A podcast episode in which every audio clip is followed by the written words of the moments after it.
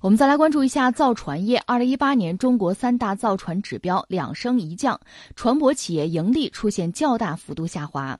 中国船舶工业行业协会的数据显示，二零一八年全国造船完工三千四百五十八万载重吨，同比下降百分之十四；承接新船订单三千六百六十七万载重吨，同比增长百分之八点七。截至到二零一八年十二月底，全国手持船舶订单八千九百三十一万载重吨，同比增长百。分之二点四，这是二零一四年以来这个指标首次实现正增长。全国船舶企业整体经营情况在二零一八年有所下滑。船舶协会分析表示，新船价格较低，船用钢铁价格快速上涨，并且维持高位波动，以及劳动力成本、财务费用、物流成本的刚性上涨，是造成船企盈利能力下降的主要原因。这是。岁末年初吧，关于中国造船业的一个消息，这个消息总的来说是个好消息，毕竟还是有增长。但你知道这幅度很小。另外呢，其实从盈利上讲，压力就很大了。怎么来看这个事情呢？我觉得我可以分三点说。第一点呢，就是说全球的造船业其实是一盘棋，因为这个我们指的是大船了，你比如这个散货船啊，呃，集装箱船啊，嗯，还有这个游轮。这几样就是比较传统的啊，另外还有比较高新技术的船舶，比如说那个 LNG 那个船，就是液化天然气。大家一听就明白，它这个需要低温，这个船本身要提供低温才能够运载这个液化天然气，对吧？这个船相对比较特殊，就是它的技术含量比较高。另外像什么危险化学品船等等等等，就这是高技术船舶，就这些东西。另外还有什么工程技术传播等等等等，就很多了。大家记得就是去年一档子事儿，俄罗斯他那个航空母舰唯一的航空母舰库兹涅佐夫在修理，嗯，他其实已经没有太像样的造船企业了，所以他找了个浮船屋，也是世界上最大的。苏联时代找谁呢？找瑞典定制的浮船屋，在那里面修。结果那船坞太老旧了，断电了，倒没有别的事儿。断电导致什么呢？它进水，进水这船坞可就沉了。沉的过程之中呢，它那上面的起重机又倒了，倒了又把航母给砸了，呃，算起来可能有五十多处大小的这个伤，他自己还修不了，所以前一阵有传言说是不是他那航空母舰要到中国来修，这是可能的，因为大连我们是改造了那个瓦兰格号，就是辽宁舰，那是库兹涅佐夫的这个算是姊妹舰吧，所以我们确实有这个能力给他修，到底修得成修不成，他能不能掏这个钱，或者说舍不舍得这个面子，那咱们就走着瞧。我要说的是什么呢？就是那个浮船坞本身也是很重要的这种辅助性的船舶吧。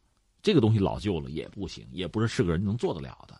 就这些东西，其实都是全球造船业。你看哈，就是如果全球经济确实是一路畅通、高歌猛进的时候呢，需求量就大。但如果说不行了，有的时候国家不行了，经济不行了，或者说我这个企业不行了，原来说好跟你说，我给你订单，我要造这个船啊。你备料，你准备，忽然我通知你不行了，我我等一等，或者说我撤销订单，这都是有可能的。这个买卖也算是大宗的，是吧？是这么个状况。那么最近这些年，实际上全球经济不是很景气，或者咱们说的远一点，十年前，二零零八年到现在，你看起来全球经济的状况就不是很好。这意味着什么呢？就是对船舶的需求，就是造船啊，这个大家劲儿都不大。有些国家是有这个想法，就是确实是眼高手低，想要，但是呢没钱，有这个状况。有的呢意外的波动，你比如伊朗，伊朗原来呢就是签了伊核协议之后，他确实就是想想抓紧时间。一个是我飞机老旧了，需要订购这个大的客机，再就是船，那主要是中国、韩国拿订单造一批船。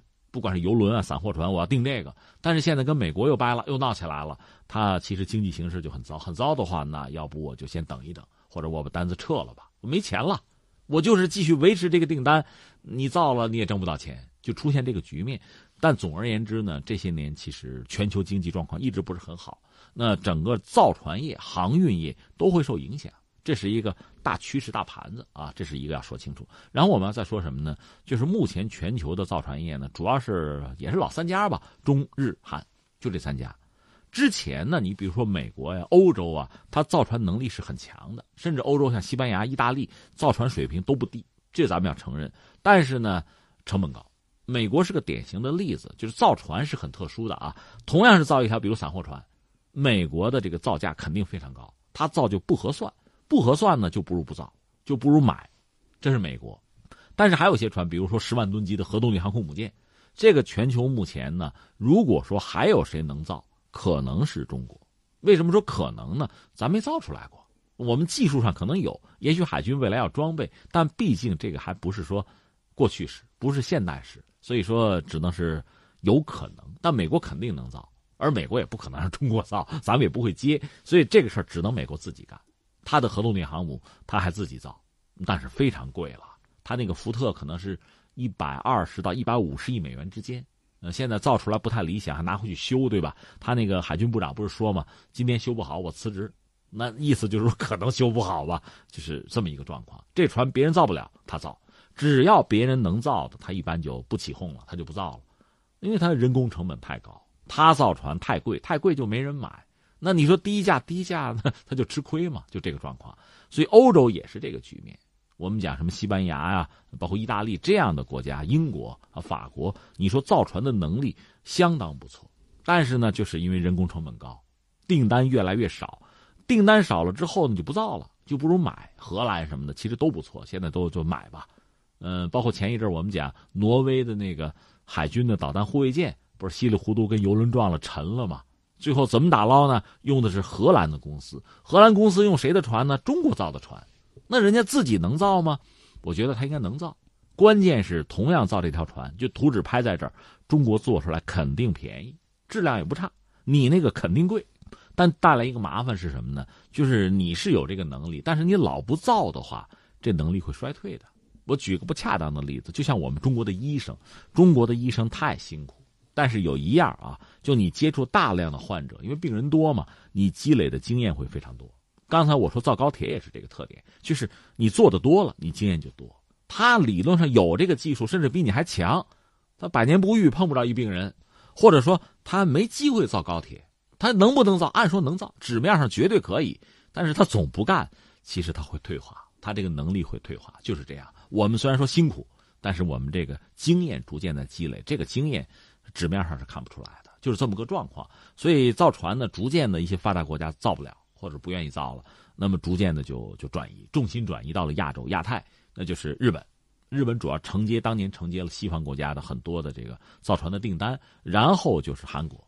那中国改革开放以后也开始承接这个订单。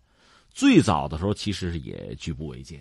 我们刚刚改革开放的时候是谁呢？我记得是香港那个船王，那时候香港还没回归呢，叫包玉刚。他呢是相信祖国大陆能做出船来。